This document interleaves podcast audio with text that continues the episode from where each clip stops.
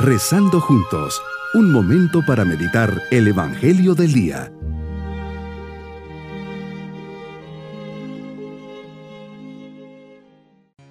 Hoy domingo de la décima octava semana del tiempo ordinario, les saludo y les pido que nos pongamos delante de Jesús con la alegría de verlo resucitado y trayendo en sus manos una nueva esperanza para los hombres.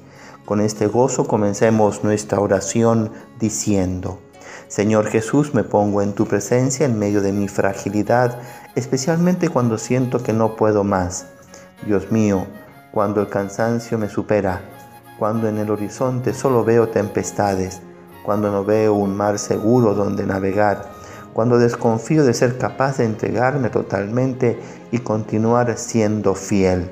Te pido me concedas recordar que tú siempre estás a mi lado, que no voy solo y tu gracia me acompaña y me cuida. Hoy vengo ante ti con un corazón inquieto, pero que se quiere detener en tu presencia. Tu palabra como un faro me deja ver siempre un puerto seguro. Por eso el Evangelio que vamos a meditar hoy se encuentra en San Lucas capítulo 12 de los versículos 13 al 21. Hoy Señor tu mensaje ilumina mi vida, mis intereses, sobre todo el desprendimiento que debo de tener de las cosas. Un hombre se acerca a ti y te pide justicia ante la herencia que recibe su hermano y no la quiere repartir. Tu mensaje es claro y le respondes, ¿quién me ha puesto como juez en la distribución de herencias?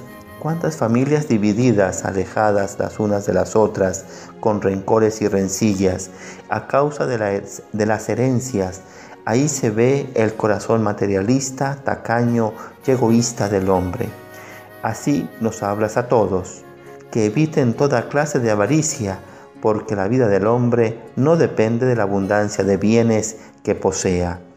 Un mensaje tan actual y tan lleno de sentido en medio de la cultura materialista que nos toca vivir.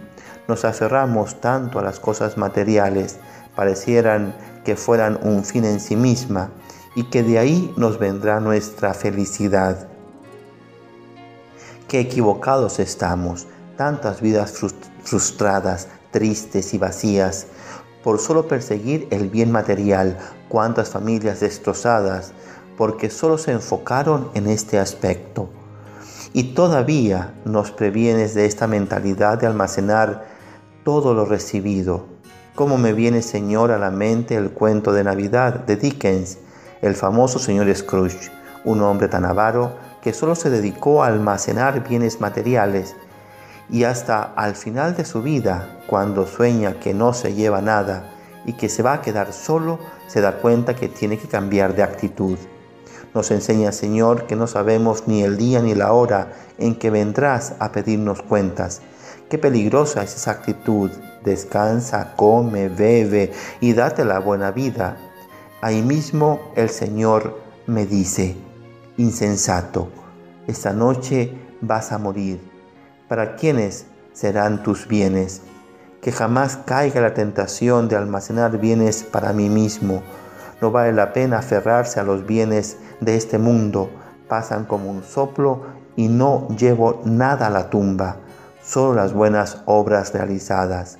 Hoy, Señor, me comprometo a hacer una revisión de mis cosas y dar lo que ya no utilizo sabiendo que hay personas necesitadas que sin duda les servirá y lo utilizarán mejor que yo.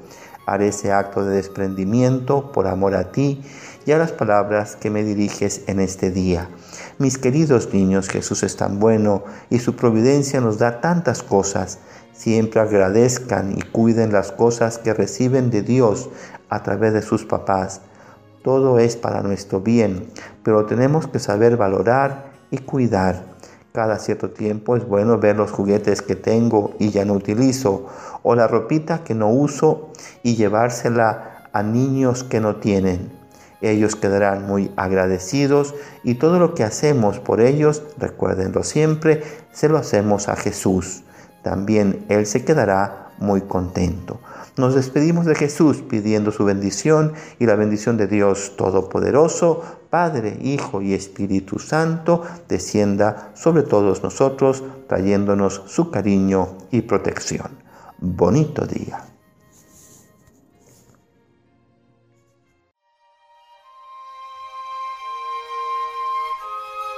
Hemos rezado junto con el Padre Denis Doren, Legionario de Cristo.